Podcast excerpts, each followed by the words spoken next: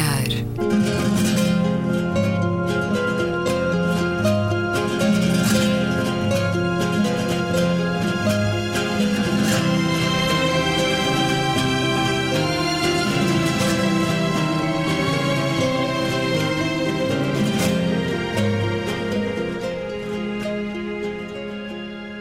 Bem-vindos a Um Certo Olhar. É uma conversa na Antena 2 com Gabriela Canavilhas, Luísa Schmidt, Raquel Vaz Pinto e Luís Caetano. Raquel Vaz Pinto, professora, investigadora, uma especialista em relações internacionais, autora de vários e diferentes livros. Bem-vinda a este programa. Obrigado por se juntar à conversa. A propósito, muito especificamente hoje, do livro Para lá do Relevado, o que podemos aprender com o futebol, um livro que a Tinta da China acaba de editar, e sim, é verdade. Também hoje nos juntamos para conversar sobre futebol num dia feliz, o dia seguinte à nossa eleição enquanto um dos quatro melhores países do futebol na Europa. Mas este livro de Raquel Vaz Pinto dá-nos eh, perspectivas, porventura, muito menos discutidas sobre a questão do futebol. Leio aqui um excerto o clube mais rico do mundo, o Real Madrid, assinou em setembro de 2014 um contrato milionário com o Banco Nacional de Abu Dhabi. O presidente do Real Madrid, Florentino Pérez, considerou esta parceria de três anos uma aliança estratégica para o clube espanhol. Assim, os cartões de crédito do principal banco dos Emirados Árabes Unidos funcionam também como cartões de sócio do clube madrileno. Com o argumento de que assim será possível conquistar mais adeptos nesta região do mundo e tornar o clube ainda mais universal, a direção deixou cair a cruz cristã do seu emblema. Esta decisão tem dado aso a uma séria discussão sobre os limites do dinheiro e a identidade de um clube. Esta questão é obviamente um sinal dos tempos, da globalização do fenómeno futebol e das enormes somas de dinheiro envolvidas em todas as suas dimensões. Para os grandes clubes, há decisões relacionadas com marketing e receitas de publicidade que levantam questões sérias sobre o ethos fundador. Lembro-me da discussão no Barcelona sobre se deveriam ou não ter patrocinadores na camisola dos jogadores. O Barça aguentou até 2006, tendo o presidente da altura, Juan Laporta, afirmado de forma solene que pela primeira vez nos 107 anos da nossa história, a nossa equipa de futebol irá ter um emblema na camisola abriu-se a caixa de Pandora, já que entre a Unicef e o Qatar, que passou a ser o principal patrocinador do Barcelona em 2013, há uma grande diferença. Bom, isto é só uma das inúmeras pontes que Raquel Vaz Pinto nos constrói entre o que é o futebol hoje bom, e em tempos idos também, porventura tempos mais românticos, mas isto o romantismo está nos olhos de quem vê, presumo eu. Uh, Raquel Vaz Pinto, vamos uh, conversar sobre alguns aspectos que nos fala neste livro, mas para já, quartos de final vencidos, meias finais para a semana. O que é que nos dá esta passagem às meias finais, no seu sentir, Raquel Vaz Pinto? Bem, para começar, obrigada pelo convite. É como te gosto, estou aqui com, com vocês. Um, eu acho que, em primeiro lugar, nos dá uma imensa alegria ah, para quem gosta de futebol, como é evidente. E mesmo para quem mesmo não gosta para quem muito. não gosta. Eu acho que nos faz bem à alma, ah, sobretudo numa época em que atravessamos tempos difíceis, tempos esses que infelizmente vão continuar uh, e onde, uh, porventura, o futebol talvez tenha este seu lado de escape, este seu lado de, de, de catalisador das nossas emoções. Uh, eu acho que aqui o futebol pode muito bem funcionar neste sentido. Ou seja, resumindo, temos imensos problemas internos Vivemos um tempo, sobretudo agora com a saída do Reino Unido da União Europeia, ainda mais complicados e difíceis, uh, mas somos um pequeno, grande país uh, no que toca ao futebol.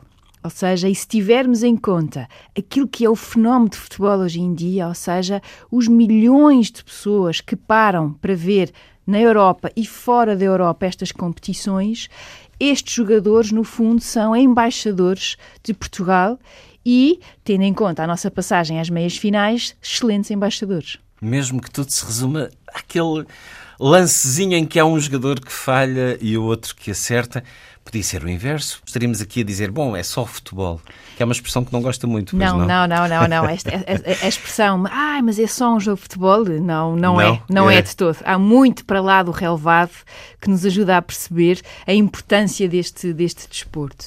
Mas eu acho que o futebol é este alto nível, como qualquer outra competição desportiva ou como qualquer outra manifestação de cultura, uh, joga-se nesses detalhes. Ou seja, é justamente nesses detalhes que vem ao de cima o profissionalismo, a experiência de uma equipa. Nós ontem assistimos a um jogo uh, em que claramente uh, as equipas estavam com imenso receio de arriscar e quanto, e quanto mais o tempo passava, mais noção se tinha dessa... Quase podiam ter dispensado o prolongamento. Exatamente. Já sabíamos exatamente. que o prolongamento não ia acontecer nada. Exatamente. Mas porquê? Porque a noção declara de que é com um deslize, uma falha, algo que saiu completamente fora do registro. Ah? que se pode perder a passagem às meias finais. Nós podemos imaginar isto como uma batalha de há séculos, em que os exércitos estão de um lado e do agora, Exatamente isso que eu ia dizer agora. Quantas, quantas batalhas não foram decididas com pormenores destes, não é? Ah, por exemplo, eu lembro-me no na história da Guerra do Peloponeso, uma das batalhas iniciais que Tucídides nos conta foi justamente como as tropas que iam tomar de assalto uma determinada cidade não perceberam que aquela noite era noite de lua cheia e, portanto, todo o elemento de surpresa caiu por terra, literalmente, e a batalha não nos correu bem. Portanto, nesses detalhes é que, como qualquer imenso, como qualquer atividade que implique profissionalismo, que implique exigência, tudo se define nesses detalhes e é preciso ter imensa resistência, não só física, mas sobretudo mental. E é aí que nós vemos a diferença entre os craques e aqueles que não são capazes de aguentar estes momentos. A Raquel Vaz Pinto, que nos diz neste livro, enfim, para além de nos levar a, a vários exemplos históricos como esse, que acabou também de referir, que nos diz logo no início que vê seis jogos por semana, é uma profunda conhecedora de diferentes campeonatos, eh, particularmente italiano, italiano, espanhol, espanhol inglês. inglês. São, na realidade, enfim, agora com a Alemanha a começar também a afirmar-se, mas são os principais campeonatos. Gabriel Canavilhas, o que é que esta passagem aos quatro eleitos às quatro melhores equipas da Europa pode fazer, pode dar ao nosso país, à nossa população? Eu gostava aqui de chamar a atenção para já e de saudar, ou pelo menos uh, relevar, o facto de a Antena 2 estar a dedicar um programa um, inédito. inédito ao futebol e, sobretudo, uh, um programa em que uh, são três senhoras, três mulheres, que estão aqui a falar, entre várias outras coisas, mas a falar de futebol com o Luís Quetano, o que já de si já é relativamente uh, raro. raro. E, e, portanto, muita coisa muda neste mundo. Sinal dos tempos. Exatamente. Outra coisa é o facto da Raquel Vaz Pinto ser uma mulher e ser uma especialista num jogo que habitualmente, enfim, durante muito tempo foi confinado digamos, foi do mundo dos homens, era do clube do Bolinha, não é? E, portanto, o facto de uh, as mulheres estarem cada vez mais a entrar em domínios masculinos e, neste caso, uma especialista num, num jogo de homens, uh, que sempre foi domínio dos homens e os especialistas sempre foram os homens, os comentadores sempre foram os homens, é também sinal que os tempos mudam e parabéns à Raquel por isso e, sobretudo, a abordagem que o livro faz é uma abordagem que vai para além do jogo, é uma abordagem uh, intelectual, uma abordagem uhum. histórica uma, e filosófica até, no sentido em que releva leva de muitos factos sociais que fazem do futebol um fenómeno da sociedade contemporânea. Conheço uh, muitas pessoas, como há pouco eu dizia, muitas pessoas de, com imensa qualidade uh, e que eu admiro imenso, uh, e qualidade intelectual, cultural e humana, que adoram futebol e, enfim, a maior parte das pessoas que eu conheço gostam imensamente de futebol. Eu reconheço-lhes qualidade suficiente para reconhecer que elas devem encontrar benefícios e interesse no futebol para o mundo todo se movimentar em torno do futebol. Portanto, eu, quem sou eu para duvidar que o futebol tenha esse interesse em movimentar meio mundo? Portanto, Mas não, não o sentes. Não vou aqui discutir uh, uh, os méritos do futebol porque o, o demérito é meu. Sou eu que ainda não percebi bem uh, o que é que faz mover o mundo em torno do futebol. Mas em torno da seleção, sim, contem comigo. Agora, gostava de dizer o seguinte por mais méritos que tenha este jogo e por mais que ele faça mover o mundo, a verdade é que, a par dos méritos da mobilização, da estratégia, da inteligência que ele pode, enfim, trazer na, na forma como ele se joga, traz grandes promiscuidades promiscuidades negativas com mundos eh, também escuros, mundos eh, de, de, financiamentos não clarificados, uma promiscuidade com a política que não se compreende muito, ou que não se deve aceitar e que continuamente se fecha os olhos, ou pelo menos até agora fechou-se os olhos durante muito tempo. As relações entre o futebol e a política são, do meu ponto de vista, hum, deviam ser mais bem escrutinadas. Não há dúvida nenhuma que uh, os grandes clubes uh, têm sempre nos seus órgãos ex-políticos, autarcas, uh, figuras relevantes do regime e elas circulam e mantêm-se em, em, em, lugares de poder nos grandes clubes. Isto para não falar das grandes tra eh, transferências eh, financeiras que cada transferência de jogador envolve e essas transferências de dinheiro, uh, essas movimentações de dinheiro, importam de facto, uh, enfim, somas consideráveis que, como sabemos, infelizmente, muitas vezes se revestem de uh, níveis eh, não totalmente legais. Até a nível internacional, a própria FIFA, sabemos ultimamente. Principalmente a esse nível. Não sei se principalmente, Luís, não, é... quando nós começamos a esgravatar, às vezes chegamos à conclusão Sim, que esse tipo de corrupção. Existe uh, a todos os níveis. Mas como diz a Raquel neste livro, os ordenados dos jogadores e o passe dos jogadores acaba por ser quase mas quando o topo, redutor comparado com os grandes. O topo da grande instituição internacional, que é a FIFA é atingido, como foi atingido com o Blatter e até com o Platini e outros casos, quando o topo é atingido desta maneira, é como se o BCE ou como se as grandes instituições que regulam, uh, uh, enfim, as, as, instituições. as, instituições. financeiras fossem atingidas por corrupção. Quer dizer, estamos de facto, está maculado, digamos assim, de corrupção a grande instituição que regula o futebol. E isto é preciso ser dito, e com todo o mérito do futebol, estamos aqui também para chamar a E é dito, e bem dito neste livro. Luísa Schmidt, antes de irmos a, este, a estes bastidores imensos do futebol, este sentimento de que o dia acordou mais radioso, sim ou não, aconteceu-te?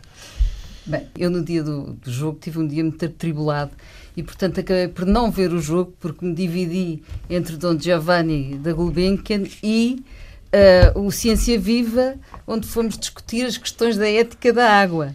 Uh, e eu pensei, não vai estar ninguém. Afinal, estavam 40 pessoas, maioritariamente mulheres, mas também havia homens. Mas à hora Portanto, do jogo? À hora do jogo. Palavra. À hora do jogo. Tive, começou às, às sete e meia e depois estive lá, uh, quer dizer, aquilo acabou já, já. Quando cheguei a casa já só vi os já só vi os, os, os penaltis. Os penaltis perdão. Uh, e dei sorte, pelos vistos, ter visto os penaltis. Portanto, não vi, não vi, uh, mas acho que este papel extremamente positivo, como a Raquel, aliás, disse, que é, é, é muito importante estes, estes, estes entusiasmos porque desempenham, desempenham um equilíbrio emocional importante para, para as massas, não é? para a sociedade em geral, as massas no bom sentido do termo. Portanto, para já também não é possível uma sociedade sem jogos, acho que sempre existiram jogos, portanto eram diferentes. Uh, este agora é o grande jogo popular, não é? Eh, eh, e põe de facto em movimento coisas essenciais para uma vida equilibrada da sociedade, não há dúvida nenhuma. Uh, Parece-nos, por vezes, até quem está de fora, como a Gabriela e eu, que também não percebo nada de futebol, e já disse aqui, fico fascinada com o grau de sofisticação que os portugueses apoiem nas suas conversas sobre o futebol. Se aplicassem noutras áreas, nós éramos um país da frente em tudo, não é? Porque raciocinam muito bem, fico fascinada com isso. Mas uh, parece-nos, por vezes, um bocadinho uh, para além de, de, da normalidade mas é uma catarse, é uma catarse à escala emocional bastante benéfica, bastante pacífica e benigna. Tem esse lado que eu acho que é muito interessante. Ao nível dos contextos internacionais, também é muito interessante pensar este assunto. Não só, já vamos falar uh, do que está por detrás, não é? Como a Raquel desenvolve no seu livro, mas também pela, pela capacidade de pacificação que tem. Se nós tirarmos o, os hooligans da, da, equação. Da, da equação, de facto, é uma grande festa e teve já aspectos muito interessantes ligados, por exemplo, uh, uh, ligados a certos fenómenos. Eu lembro como foi Timor. Os, o, futebol houve ali, vestiram a camisola quando foi quando, é, quando os atentados de Paris, um minuto de silêncio. Portanto, podem ser embaixadores também muito importantes e, e deviam ser ainda mais para grandes causas. São, por exemplo, para o racismo e para a xenofobia, ah, não é? E eles têm, têm feito spots sobre isso. Para a, pós, para a paz no mundo tem um papel tão importante hoje que chega a tanta gente de tantas gerações e de tanto, tantos lugares do mundo que isso eu acho que é muito importante também. E depois este aspecto interessante que é a miscenização das, hum, das equipas, não é? Nós temos na Europa, mostra bem o nosso cosmopolitismo quase todas, não, nem todas, mas quase todas as equipas têm. E a nossa história pessoas, colonial também.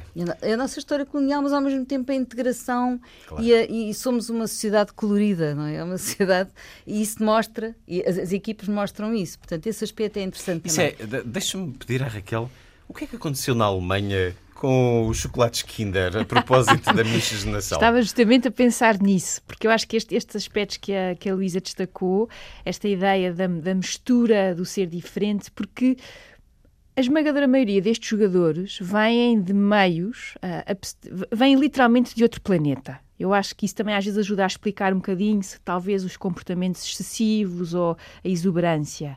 Uh, mas eu acho que este elemento da mobilidade social e ao mesmo uhum. tempo o, o efetivo combate ao racismo e à, à, tolerância à diferença, eu acho que tem sido um papel absolutamente crucial do futebol. Em relação à questão dos chocolates Kinder, tem, eu, eu acho que é um excelente exemplo de muitos dos casos que o livro trata, ou seja, esta fusão entre a política, a história, a cultura, a sociedade e o futebol. A, a seleção alemã, na preparação para o Euro, este, este campeonato que decorre agora, a marca de chocolates Kinder decidiu fazer uma espécie de edição especial e fez essa edição, uh, em vez de colocar aquela fotografia tradicional do miúdo lourinho de olho azul, o que fez foi buscar um miúdo com feições turcas e outro miúdo negro e, portanto, pô-los nessas embalagens de chocolate. E, de imediato, a secção local de Baden-Württemberg, daquele movimento contra a islamização da Europa, portanto, uhum. leia-se a extrema-direita xenófoba, o que fez foi, imediato, nos Facebooks e nas redes sociais, uh, exprimir o seu descontentamento e dizer que era inacreditável, que estava-se a fomentar terroristas, estava-se a fomentar isto, aquilo e aquilo outro. Só que a extrema-direita tem, de facto, um imenso problema com o futebol. Que se eles são xenófobos e são racistas, eles não devem sequer conseguir ver um único jogo até ao fim, porque há sempre alguém que é diferente. E então o que aconteceu foi, eles não perceberam que aquelas duas crianças eram Gundogan, portanto, um jogador de origem turca, que é um excelente jogador uhum. uh, do Borussia Dortmund, e o outro é Boateng, um dos centrais indiscutíveis da seleção alemã que é de origem que é, que é, que é de origem ganesa. Exatamente. E então isto gerou uma discussão na sociedade alemã e eles tiveram que imediatamente Engolir. recuar e encaixar. Mas eu acho que é mais um um bom exemplo uh, que, que, traz estas questões a, a, para o centro da discussão. Ao mesmo tempo que é claro que o futebol, como qualquer atividade de massas e que movimenta milhões, também tem o seu lado mais, eh, mais negro. Mas ainda assim, ah, eu acho que, por exemplo, também temos que olhar para o Comitê Olímpico Internacional, que também durante muito tempo teve questões de, de corrupção e outras, sem dúvida, para quem Digamos gosta genuinamente do desporto. Onde há poder à corrupção. Tem claro, que haver claro, também e a fiscalização e, e a relação intensa, entre a política e o futebol é, é extremamente e intensa. em Portugal, atenção, deixa-me só uh, acrescentar uma nota. Em Portugal, quando se fizer a história do que são as SADs, da sua ligação à especulação imobiliária, uh, aos, às urbanizações que se fizeram, aos autarcas, aos, aos, partidos, etc., vamos ter aí uma parte negra na nossa história. Isto é verdade, isto acontece, aconteceu ao longo dos, ao longo dos últimos Alguma dessa história décadas. está publicada? Foi do conhecimento público. absolutamente obscuro nisto tudo, não é? Que Ou agora... mesmo o impacto do futebol na carreira política de Berlusconi. Por exemplo. Não é? Daí o interesse de figuras relevantes da política uh, quererem uh, gravitar em órbita dos principais. Uh, Achas clubes. que deviam ter mais pudor em aparecer lá nos camarotes? Não, mas o interesse é, é nesta, neste, neste, neste gravitarem nessa órbita é no sentido de tirar depois proveito, quer proveito de relevância e da sua própria imagem, quer depois para poder intervir diretamente em medidas que depois possam beneficiar uh, tirar benefício direto em questões de, imó de, de Sim, imóveis, em questões de PDM, em questões, enfim, que possam de alguma maneira uh, beneficiar quer o clube, quer a sua própria imagem junto dos eleitores. Ao nível local e ao nível global, uh, volto ao livro de Raquel Vaz Pinto para lá do relevado. Em resposta aos pedidos para que o Campeonato Mundial de 2018 fosse transferido para outro país devido ao conflito com a Ucrânia, Josef Blatter afirmou que não se deve misturar a política com o desporto. Mais ainda, Blatter afirmou que a Rússia está no centro das atenções da imprensa mundial. O futebol pode não só unir a Rússia, mas também mostrar ao mundo inteiro que é mais forte do que qualquer movimento de protesto. Esta forma de pensar é comum em muitas estruturas desportivas a nível europeu e mundial. Compreendo a lógica do princípio de separação entre a política e o desporto, mas na prática é impossível dissociá-los. Não pode subsistir qualquer dúvida de que este evento futebolístico é e será aproveitado politicamente por Vladimir Putin. Neste ponto, Putin não é diferente de outros líderes políticos. No último campeonato, ou melhor dizendo, na Copa, Dilma Rousseff aproveitou este evento esportivo para mostrar ao mundo aquilo que o Brasil é capaz de fazer. Como é evidente, a performance dos canarinhos, em particular aquela derrota na meia-final, não estavam nos planos. Mas o ponto fundamental é saber se, para além do aproveitamento político normal, não estamos também a ser cúmplices do que acontece dentro destes países. Por outras palavras, e se pensarmos no facto da Freedom House ter classificado a Rússia como um Estado não livre, estaremos a contribuir para a legitimação de um regime não democrático não estaremos a repetir os mecanismos que em 78 permitiram que a ditadura militar argentina instrumentalizasse o futebol, colocando aos jogadores e treinador dilemas terríveis entre a alegria da vitória e as suas consequências políticas? Caramba, deve ter sido terrível de facto. Uma das mais abjetas uh, ditaduras uh, sul-americanas. Esta questão que aqui nos conta também Porquê que há tantas empresas de energia a tomarem conta do futebol? Bom, uh, no Chelsea de Abramovich, mas também no Paris Saint-Germain, uh, o Real Madrid com Abu Dhabi, o Barcelona com o Qatar, o City com o Sheikh Mansour. Porquê é que de repente há este verdadeiro poço de petróleo nos relevados destes clubes, Raquel Vaz Pinto? Olha, tem, tem, tem, tem imensa graça que pegue por aí, porque isso foi assim que o livro começou foi justamente numa aula uh, de uma disciplina que eu lecionava ao primeiro ano da licenciatura, portanto, miúdos com 17 e 18 anos, que aliás é o ano que eu mais gosto de dar aulas. Uh, e, a, e, a, disciplina era História do século XX. E como calculam, História do século XX num semestre é todo um exercício de seleção que deixa qualquer professor doente. Mas eu queria deixar, eu queria ter uma aula para discutir a questão da energia porque eu acho que se há aspecto que diferencia o século XX dos restantes é a ascensão da energia, o que depois também nos ajuda a perceber porque é que durante tanto tempo a política externa do Ocidente em relação à Arábia Saudita ou em relação ao Médio Oriente coloca os tais dilemas ou não.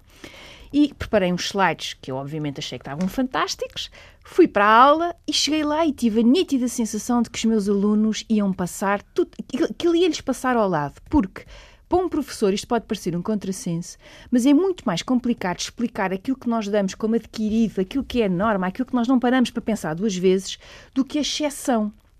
E então cheguei à aula e tive assim uma ideia. Naquele ano, o Atlético de Madrid estava a fazer um campeonato fantástico em Espanha. Aliás, chegaria à final da Liga dos Campeões com o Real Madrid e acabaria por perder. A primeira das derrotas. O principal nessa patrocinador do Atlético Madrid é o Azerbaijão, algo que só se explica pelo facto do Azerbaijão ser produtor de petróleo.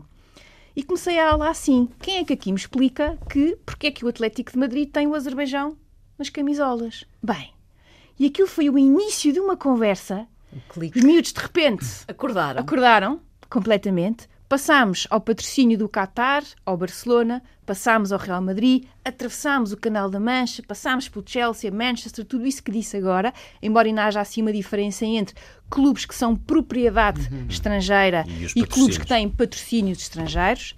Mas ah, é muito dinheiro na mesma. É imenso dinheiro. E para os meus alunos ficou claro no fim daquela aula a importância dos nossos mercados para estes produtores e isso explica porque é que há tanto investimento no futebol. E, em segundo lugar, porque é que estes países que na esmagadora maioria têm problemas em matéria normativa, matéria de direitos humanos, matéria democrática, olham para o futebol como um excelente instrumento de para suavizar a sua imagem, que geralmente não é uma imagem muito positiva. Portanto, por mais voltas, é marketing, por mais, mais voltas propaganda. que se tente dar, não, nós não podemos pensar na Arábia Saudita como um país com quem nós então, nós mulheres. Então nós mulheres, exatamente. Isso é que eu escolhi a Arábia Saudita de caras. E, portanto, para eles ficou, esta relação entre os dois lados ficou clara. A importância do mercado, a importância da energia.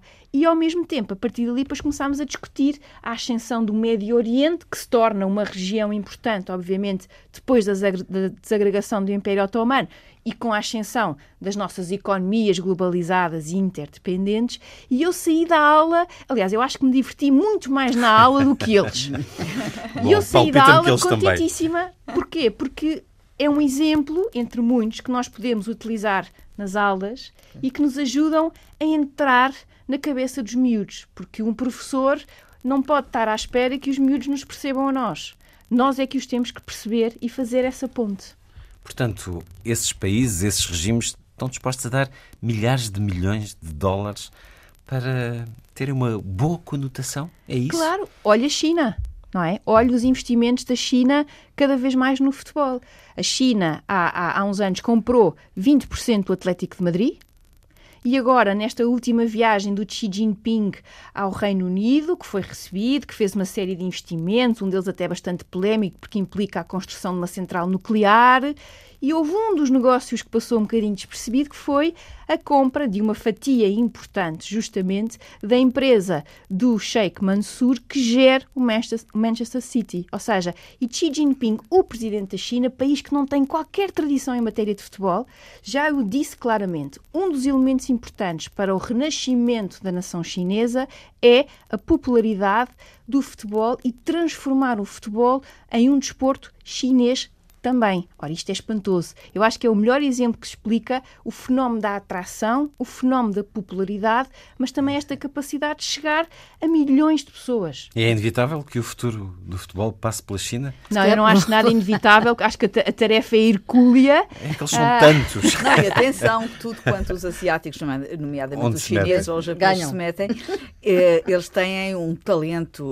Quantos pianistas eh, existem na China? Eles têm um talento. 2 milhões de pianistas fantástico para, não, não, quero usar a palavra copiar com o sentido pejorativo, mas para imitar e fazer mas igual, replicar, sim. replicar e fazer até melhor. Portanto, quando eles começarem, sim, quando eles eu, começarem eu, eu, a jogar futebol, uh, vão fazê-lo melhor. Eu lembro-me perfeitamente de uma vez estar na China e estar-se a provar um determinado vinho europeu muito bom uh, e um uh, alto empresário e um chinês, químico estar a tomar nota. um alto empresário chinês provar o vinho e dizer, hum, este, é, este vinho é muito bom. Bem, daqui a 10 anos estaremos a fazer um vinho melhor do que este. Eu não tenho qualquer dúvida que isso Mas a é Raquel é levantou dúvidas. Aqui tenho, tenho imensas dúvidas. Tenho imensas dúvidas. Tenho imensas não, não, mas em relação ao futebol. Não, porque, por exemplo, mas eles estão a comprar exemplo... Eh, grandes jogadores, não é? Geralmente jogadores que Sim, jogadores já numa fase... estão numa encruzilhada é, aqui na, é. na Europa, uh, contratam-nos por valores absurdos. O Hulk, esta semana. Sim, o Jackson Martínez. Jackson Martínez. Calculo, um, tenha saudades. no fundo estão a fazer isto para exibição interna, para o espetáculo, uhum. mas também para aprender ou não? Claro que sim, claro que sim, claro que sim. Isso também explica estes investimentos. Ah, porque nós, quando olhamos para, para o futebol na China, eu tenho alguma resistência, porque também quando, te, quando aquele grande jogador chinês foi para a NBA, hum. se achou que ia haver milhões de basquetebolistas e isso não aconteceu não de todo, não pegou.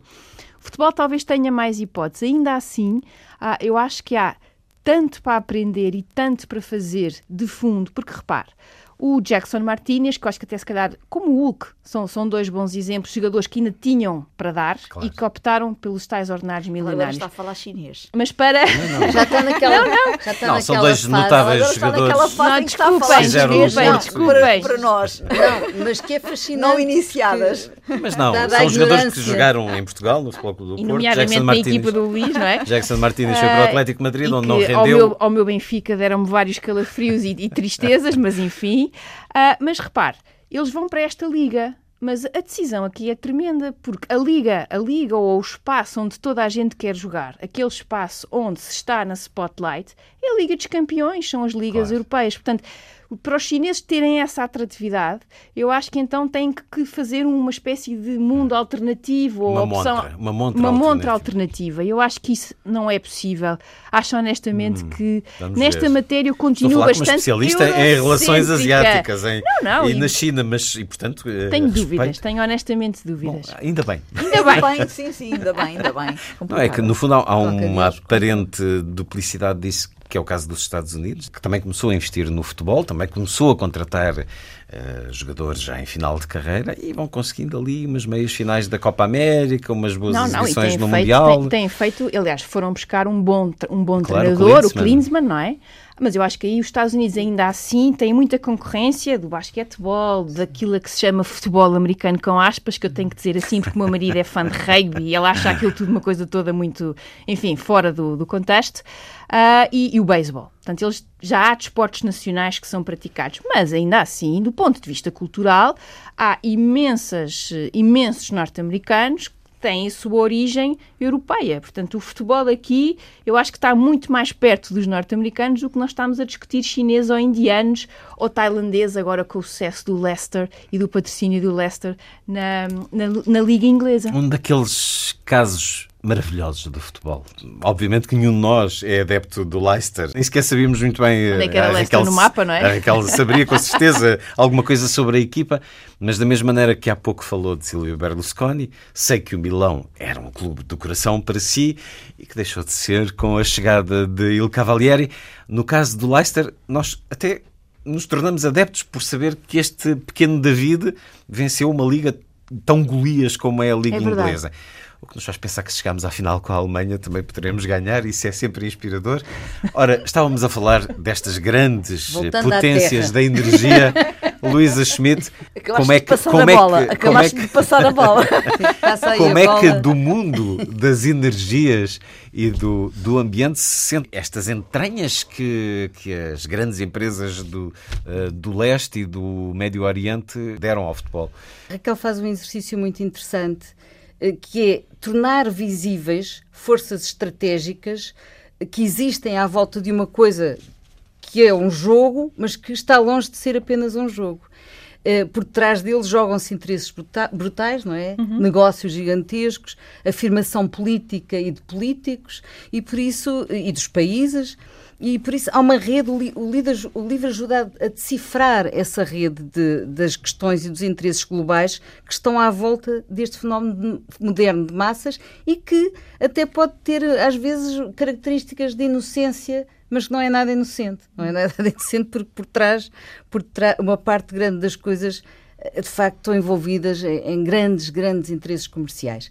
Mas fez-me lembrar um outro, outro livro aplicado a outro tema completamente diferente, da Naomi Klein, não sei se conhecem, o No Logo, em que ela vai ver, vai, vai no fundo traçar o rastreio dos produtos que nós consumimos habitualmente mas de vários produtos, os jeans, os ténis, a alimentação. Portanto, o que é que está por detrás, e, em termos globais, como é que a sociedade hoje se organiza para produzir a t-shirt que nós usamos e o que é que aquilo implicou em termos de, aí é, direitos humanos, uhum. uh, infringidos, direitos ambientais, toda essa, essa construção global que está por trás e que nós não sabemos, porque não está escrito na etiqueta, não é? Do que nós compramos, ou então nem sequer estamos habituados a ler as etiquetas. E eu acho que isso é, isso é, é um, esses livros prestam um ótimo serviço a nós enquanto cidadãos, porque hum, as pessoas elevam realmente o seu estado de cidadania. E quando vamos ver agora um futebol as pessoas que o, le que o lerem vão com o mesmo prazer, mas vão mais informadas e vão com uma capacidade crítica e descodificação mais. Não tira, não tira interesse ao jogo, não tira entusiasmo ao jogo, mas dá-nos mais formação e mais preparação para vermos, para vermos as implicações todas uh, deste jogo que é o futebol. Há pouco falávamos destas relações com a política e, aliás, não foi a primeira vez que falámos de futebol neste programa. Ainda há poucas semanas, a propósito da independência da Catalunha, da proibição que inicialmente a Federação Espanhola fez de bandeiras eh, independentistas no final da Taça do Rei entre o Barcelona e o Sevilha, disputada em Madrid. A questão da política é que vamos ter dois mundiais até 2022. Este trabalho de Josef Blatter é com dois mundiais que sabemos que não foram propriamente conseguidos uh, da forma mais limpa, transparente. No caso da Rússia em 2018, do Qatar, pois. perfeita contra a natura. A organização do Mundial num país com quase 50 graus uh, durante boa parte do ano e que por isso vamos ter o Mundial em novembro, para grande irritação das ligas eh, europeias, que não têm propriamente esses hábitos de interrupção a maior parte delas nessa altura. Mas, francamente, havendo a corrupção para a, tomada de, que levou à tomada de uma, de uma decisão, eh, mesmo que essa decisão envolva grandes emoções mundiais uhum. e que mexa com, com uma matéria tão empolgante e tão mobilizadora quanto o futebol, eu, pessoalmente, julgo que essa decisão deve ser posta em causa e deve ser repensada. Alguma... Não acho que a decisão se deva manter se ela foi obtida à custa de corrupção. Acha que isso alguma vez será possível, Raquel? Eu acho que em relação ao Mundial 2018 está extremamente difícil, até por calendário. causa dos investimentos, dos calendários, em relação ao Mundial do Qatar. E um dos argumentos, aliás, aliás, toda esta decisão foi, foi inédita, porque foi a primeira vez que foram atribuídos duas organizações ou dois campeonatos do mundo na mesma reunião. E o argumento era de que justamente o Qatar, não sendo um país com futebol, teria que ter mais tempo para construir estádios, fazer toda uma série de investimentos e assim, isto, dito assim, isto parece razoável, não é? O problema está justamente na gênese, como a Gabriela estava, estava a destacar. Eu, honestamente, acho que em relação à, à Rússia, eu acho que já não há nada a fazer. Um, em relação ao Qatar, poderá, poderá haver alguma coisa, mas ainda assim acho muito difícil, porque as infraestruturas estão todas feitas, seja, está tudo em andamento. Está tudo em andamento.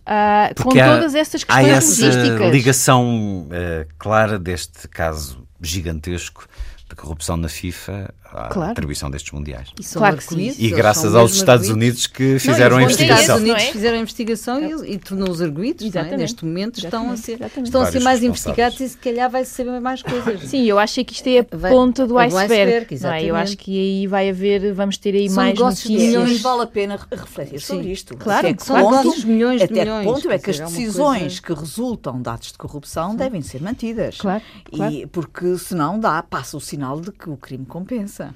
E eu, aliás, acho que, que o Qatar, desculpe interromper, Sim, Luísa, eu acho que, aliás, o Qatar levanta, para além de todas essas questões, as questões que o Luís também já tinha destacado, que é, eu quando, eu quando percebi, mas como é que é possível ir fazer um Mundial numa zona do mundo onde 40, 50 graus?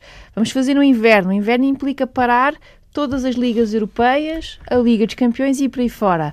Portanto, aqui há gato. Não, e, e depois há outras questões, há... que é a, a, mesmo a própria questão religiosa, não é? Nós vamos ter, vão ter milhões de pessoas para um país que, apesar de ter feito alguma tentativa de transformação, mas que tem restrições religiosas e importantes, e estamos a falar aqui de uma coisa de milhões e massas, Portanto, é? um, um, senhor, uns senhores, eh, de facto, Blatter e Platini, eh, foram varridos da FIFA, Bom, mas as consequências disto é notável. É, tremendo, é, é impressionante o poder que. O que se vai saber, porque, claro. porque estes, juízes, estes juízes americanos, é uma juíza até norte-americana, ela está a começar a investigar e, portanto, vai-se saber muito mais coisas, inclusivamente até se calhar o excesso de construção de estádios, de estádios, não é? Que é um problema.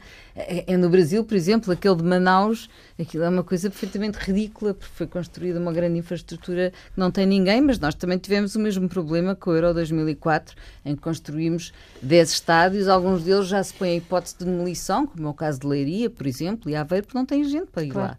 E, portanto, há aqui um, este mundo este, dos negócios, não é? Que é movido e, e sublinha outra vez a importância do livro da, da Raquel, uh, nesta, na, também na articulação de escalas, não é? Então aqui estamos aqui a falar de uma escala que vai desde o local, o pequeno local, até à grande empresa e à grande decisão internacional. E esta articulação de escalas, a que se processa hoje a realidade, no futebol, mas noutras coisas também, mas no futebol, é, é, é, muito importante para as pessoas saberem e não tira o, o prazer do jogo, não é? Mas é bom que não tire. Não tira, não, não, não Porque, tira. Facto, mas pelo menos as pessoas tem o seu papel pessoas, e a sua função claro, essencial. Claro, e já, sublinhamos, já não é? Mas as pessoas isso. passam a perceber as escalas todas de um, de um assunto. A verdade é que somos recebidos neste livro de Raquel Vaz Pinto com esta afirmação de Bill Shankly, um treinador icónico do Liverpool. Uh, algumas pessoas uh, acreditam que o futebol é uma questão de vida ou de morte. Eu fico muito desapontado com esta postura. Posso assegurar-vos que é muito, muito mais importante do que isso. É uma das frases que tiramos deste livro. Aprendemos também que a Rainha Isabel II é adepta do Arsenal, não sabia? Adepta ferranha. Uh, Imagina com aquele ar fleumático a ver chá e a ver o jogo. E Ao a mesmo... dizer, oh my God. Não, não, e, e, partilha isso com Jeremy Corbyn. É verdade.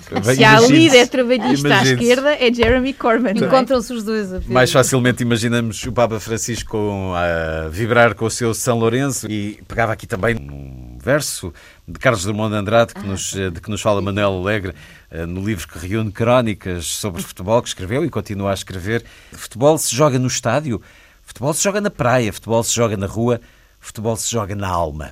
E é na alma que vamos ter a nossa seleção na próxima quinta-feira. Força para eles. Música. Ficamos com música clássica que o futebol celebra. Os adeptos por toda a Europa são os grandes apreciadores de Handel, mesmo que não o saibam, porque uh, o hino da Liga dos Campeões, essa competição onde todos queremos estar e vibrar pelos nossos clubes, é assente, usa o hino da coroação que Handel escreveu em 1727 para a coroação de Jaime II.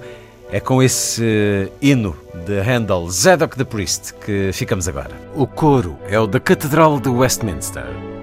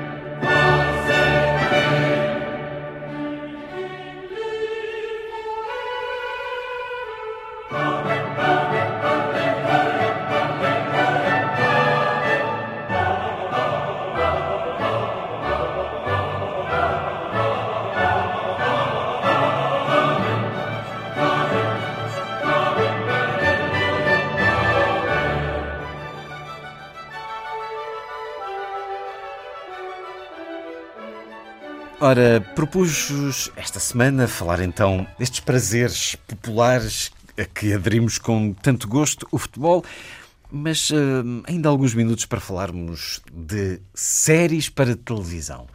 Na semana em que chegou ao fim a sexta temporada da Guerra dos Tronos, provavelmente a mais popular série do momento em todo o mundo, e foi anunciado também esta semana que só se farão mais duas temporadas, curtas, sete episódios. É surpreendente, dado o tremendo lucro que gera esta série.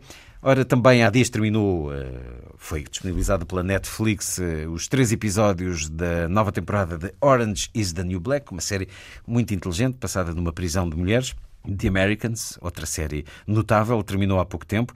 Uh, House of Cards, The Walking Dead, terminaram novas temporadas, uh, The Good Wife, Mad Men, Banshee, Californication, Boardwalk Empire, no último ano chegaram definitivamente ao fim.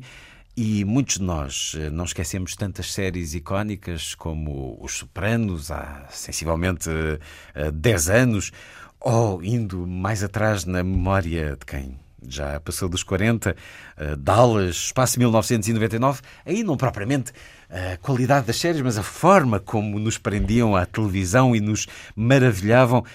Tantas séries, enfim, eu estou aqui a dizer algumas de gosto pessoal, do West Wing, Prison Break, não esquecemos uh, as séries, elas uh, ficam connosco de forma marcante. Perguntei-vos esta semana Porquê este lugar que as séries ocupam cada vez mais enquanto arte da imagem, arte de contar histórias? Gabriela Canavilhas, eh, não vamos aqui revelar pormenores do que foi a Guerra dos Tronos nesta temporada, até porque a Raquel Vaz Pinto ainda não a viu, sendo também uma seguidora. Que lugar ocupam as séries hoje em dia na cultura popular para ti? As séries têm vindo a ganhar um espaço cada vez maior no consumo audiovisual. E uh, eu acho até que têm vindo a destornar muito uh, o, o, cinema, cinema, os filmes, uhum. uh, sobretudo na televisão. Porque, para já, o consumo saiu bastante das grandes salas e remeteu-se cada vez mais para o espaço em casa, nas televisões, no computador e, portanto... A tecnologia ajuda. É? Remeteu-se mais para outra, outra tipologia. E as séries, uh, não só devido à, à, à, tipologia de consumo, mas também porque, há uns tempos esta parte, tornou-se uma espécie de laboratório de linguagem audiovisual. E uh, grandes realizadores, grandes produtores e, sobretudo, grandes guionistas uh, começaram a especializar-se e a utilizar a televisão como um espaço de experimentação de novas linguagens e de novas narrativas e de nova, até uh, forma de filmar. Uh, e através uh, deste novo espaço e, e de, de, de, exploração de linguagens, têm vindo a criar uh, segmentos de públicos muito interessantes e granjeando uh, sucessos atrás de sucessos. E depois são essas, estes laboratórios que depois acabam por se tornar um, um meio de, de afirmação de, de, novas, novas propostas que depois muitas vezes passam para longas metragens. Mas não queria deixar de dizer que o facto de as séries se irem construindo ao longo de temporadas vão dando mais hipótese às personagens de ir ganhando contornos Substância. E, aprofundando o seu perfil, uh, até às vezes pelo gosto ou pela forma como elas se vão uh, até uh, ajustando até o gosto uh, de, dos espectadores. Por outro lado, como elas se vão ajustando às outras personagens, ou seja, elas criam vida própria, deixam de ser uma, um, um, uma, uma linha ou uma, uma estrutura pensada previamente pelo, uhum. pelo guionista e pelo realizador, que depois é posto em prática numa longa-metragem e passa a ser um produto vivo, orgânico, que ao longo da, das várias temporadas se vai moldando e vai criando vida própria. Isto é muito interessante, porque um, é, é, quase como um work in progress e, e cada nova temporada uh, vai, vai, vai, surgem alterações. Muitas vezes a última temporada é muito diferente. As algumas personagens principais Infletem. são muito diferentes do que eram na primeira temporada. E há, eh, tem, há eh, enfim, disseste aqui algumas séries uh, e há muitas outras que são verdadeiras obras-primas. Venham daí algumas de... das tuas. Uh, Borgen é uma, uma série que todos, uh, enfim, nós que andamos na vida política acompanhamos com muita atenção. É uma série que é um primor do que é uma lição de, de, de vida de parlamentarismo democrático. House of Cards é outra que é uma lição de como, Político. como, a como malícia, como a malícia política no seu melhor é pode é criar e derrubar políticos e criar e derrubar uh, mitos uh, políticos e, e evidentemente, uh, a Guerra dos Tronos, que é esta que terminou esta semana, começou por ser algo que não percebemos muito bem o que era. Vi alguns episódios e depois, às tantas, deixei-me conquistar. E esta última temporada provou que, de facto, talvez tenha sido toda esta série uma das que mais me fascinou nos últimos tempos. Mas há muitas outras, várias séries, e eu gosto muito das séries inglesas, Downton Abbey, claro quem não gosta de Downton Abbey. Hum. Luísa, não acredito que não vejo séries, mas Sim. não acredito não, que não tenhas gostado de Downton não, Abbey. Se, me, se me é dada a oportunidade de dizer qualquer coisa, pronto. Mas eu agora tenho... passo-te a bola uh, em bom, boa Bom, linguagem de futebol. É eu, assim, não é, eu já uh, sei Raquel? que não, não és propriamente a mais frequentadora é assídua de séries, mas tens memória de algumas séries que te marcaram. Não, Eu, eu, digo tudo no minuto. Eu não Ainda tenho, bem que temos pouco digo tempo. tudo no minuto, eu não tenho um minuto para ver séries neste momento. Uh, portanto, não é, é preciso umas rotinas e é preciso uma, uma. Cada um tem nesta fase. Mas, claro que reconheço o que, o que a Gabriela disse em termos da importância que desta deslocação do cinema uh, para as séries, que até uh, estão a levar grandes realizadores a fazê-las.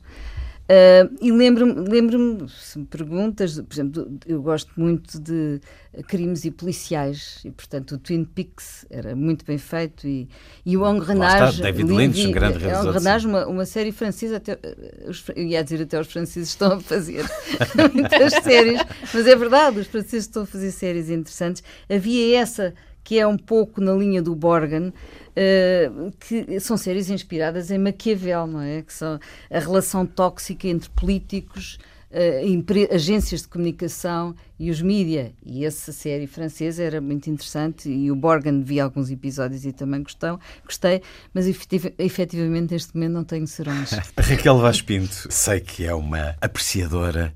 O que é que as séries lhe dão? Olha, dão-me também um bocadinho, uh, talvez como o futebol, mas em registros totalmente diferentes. Uh, é um escape, uh, é um prazer imenso estar a assistir a algo que nos faz mergulhar numa história, na história. Não é? há, há pouco falávamos de Downton Abbey, eu acho que aquela, aquela série mostrou lindamente o que era a Grã-Bretanha na Primeira Guerra Mundial, o pós-guerra. É uma viagem e, no tempo. E o fim do mundo, não é? E o, e o De desagregar um- de um mundo que teve, que teve o seu, o seu auge. Ahm, mas, sobretudo, este elemento de, durante o tempo que estamos a ver a série, nós estamos totalmente mergulhados. Portanto, é um, é um, é um escape, de certa forma, mas ao mesmo tempo que, tem, que se tem imenso prazer pela qualidade dos argumentos, pela, pelo aquilo que a Gabriela destacava de há, há personagens que nos acompanharam durante anos e que nós crescemos com elas e elas connosco, não é? Fazem parte da nossa memória de crescimento, de amadurecimento. Ahm, eu agora, por acaso, ando numa fase mais revivalista. Então, o que, o que é que E anda a rever? Que é eu ando a rever? Olha, ando a rever a série que eu que eu mais gostei, que eu acho que mais me marcou. Há algumas que eu gostei muito e que de vez em quando revejo. Por exemplo, Sim Senhor Ministro ou Sim Senhor Primeiro-Ministro, eu acho que é uma delícia. E, re- e Essa também. rever agora com o Rever Brexit tem Sim, todo um outro encanto. Por acaso é verdade. Não essa- é? essa Ah, lembro-me o desse. Faulty Towers, com um John Cleese absolutamente extraordinário. Ah, mas talvez a primeira série que me tenha marcado foi aquela A Northern Exposure, que era uma série sobre um médico judeu nova-iorquino que vai parar ao Alasca. Portanto, tudo aquilo era Sicily, fim dos anos 80, Sicily, Alaska, início dos anos 90, mas de longe, a série que mais me marcou e que eu agora estou a rever de forma quase obsessiva as 11 temporadas é o Frasier. A história do psiquiatra que sai do Cheers e que vai para Seattle e que ao longo de 11 anos absolutamente extraordinários me maravilhou. Eu, há, há a personagem do irmão dele, o Niles, e a evolução do Niles ao longo da série. Uma série que, que valia pelo quê? Pela qualidade dos seus atores. São 5, 6 personagens que fazem uma série e a extraordinária qualidade dos seus argumentos Exato, os há textos trocas, há diálogos, há expressões muito sofisticadas, portanto, aquilo não se. Às vezes tem que, se, tem que estar bem atento para perceber, mas que são um- uma delícia de, de- de qualidade e que a pessoa volta atrás para ouvir bem e gravar e escrever, porque há trocas de diálogos cada absolutamente episódio extraordinários. destes, há muitas destas, destes episódios, há alguns deles mais, mais cómicos, no registro mais, mais cómico de meia hora, ah, ah, são necessários 30 a 40 argumentistas para escrever um episódio. Portanto, há de facto um trabalho de um profissionalismo e de uma exigência altamente exigente para se ah, atingir aquele nível de qualidade. É uma sofisticação que se revela também nessas apostas. Grandes realizadores, já aqui falamos de David Lynch, mas também Martin Scorsese, Baz Luhrmann, David Fincher, Ridley Scott estão a trabalhar para as séries de televisão que estão cada vez mais sofisticadas, cada vez uma aposta mais intensa não só nos diálogos, mas também naquilo que a tecnologia hoje permite. Em 2015, a indústria televisiva norte-americana produziu 409 séries. E aqui não, não se incluem programas infantis e reality shows. Em 2011, 211. Portanto, eh, sensivelmente metade, o que eh, nos faz pensar que é também algo que se vai desenvolver, ou não, enfim, o mercado também é limitado e, como vemos, também é preciso saber pôr ponto final, saber é, mas é acabar. com atenção, por exemplo, às produções dinamarquesas e norueguesas. Muito interessantes. É, é, a Dinamarca está neste momento a fazer um trabalho muito interessante a nível do audiovisual. Uhum. Sendo que se for boa, os Estados Unidos depois replicam, porque é isso que também que acontece com estava-me a esquecer do Mad Men. Ah. Meu, meu, que é o mundo fascinante da, Essa da publicidade.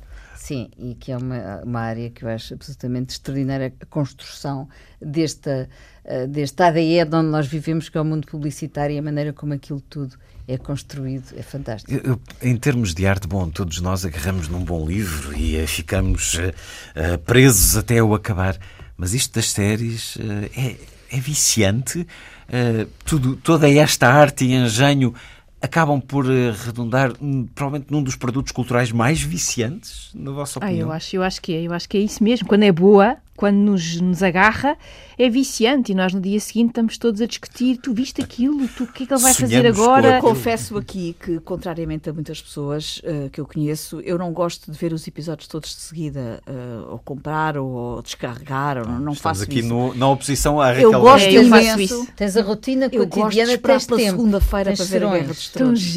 Gosto imenso de esperar pela segunda-feira e esperar oh, Gabriela, eu hora. vou esperar um ano para sair o DVD para ver a sexta temporada toda de seguida. Porque estamos senão... no oposto. Não, eu gosto imenso daquele Não dia consigo, sagrado, eu sofro tanto. Não dá. Não dá. Faz-me mal, faz-me mal. Dá cabo de mim. É, é, entre a injeção completa e Isto o para não cerimonial. falar de grandes produtos da BBC, que, sobre claro. grandes livros, não é? Isto, eh, recentemente a RTP, e, nós estamos aqui na RTP, RTP a Guerra e Paz, a Guerra e Paz que esteve, boa, que foi oferecido pela RTP recentemente e que foi Excelente. uma grande, grande produção europeia, uh, centrada sobretudo na, na, BBC, mas já não estamos a falar de séries criadas originais com, com argumentos originais. Mas venham as grandes séries, porque Ai, a televisão ocupa cada vez mais a vida das pessoas e, sendo o cinema de facto indispensável para lançar, uh, enfim, de longo curso, uh, para lançar uma narrativa de longo curso, na verdade, as séries são um terreno indispensável porque entra na casa das pessoas no dia a dia e as pessoas cada vez mais veem televisão. E há muito boas séries. Bom, sugestões. Vamos festejar os 60 anos da Gulbenkian. Ah, e que bem e que se está. Que tem sido muito interessante todo o programa apresentado. E eu recomendo vivamente no sábado vão ver os musicais, ver e cantar com o cor da Gulbenkian os musicais da, da Broadway. O Rei Leão, My Fair Lady, Música no Coração, Fantasma da Ópera, etc. No sábado, no Anfiteatro ao Ar Livre da Gulbenkian. Gabriela, uma sugestão. A apresentação da Casa da Arquitetura em Matosinhos é uma grande oportunidade no Norte de se reencontrarem com este grande projeto da Casa da Arquitetura e, sobretudo, de debater a importância da arquitetura no Norte do país, que foi a grande escola que, a partir do Norte, uh, conquistou o resto do país e fora de, de, de nós, das nossas fronteiras. De uma sugestão, Raquel. Olha, eu, para, para também terminar o meu registro futebolístico, aconselhava uma biografia que saiu recentemente pela Blizzard Books, do Dominic Bliss, e é uma biografia sobre Erno Erbstein, que foi um treinador, um judeu húngaro, arquiteto da célebre equipa Il Grande Torino, que reinou em Itália uh, e que conseguiu re reinventar a sua vida depois das perseguições antissemitas da Segunda Guerra Mundial. Portanto, ele sobrevive ao Holocausto e deixa uma herança extraordinária enquanto pioneiro inovador e só mesmo o desastre aéreo de 1949, que matou toda a equipa, incluindo este treinador. No regresso de um jogo com o Benfica. No regresso de um jogo com, e, é- com e o Benfica. Benfica vai receber o Turim este ano num jogo e que, amigável. E que tornou, ou seja, o, o título do livro diz tudo, não é? Erbstein, The Triumph and Tragedy of Football's Forgotten Pioneer.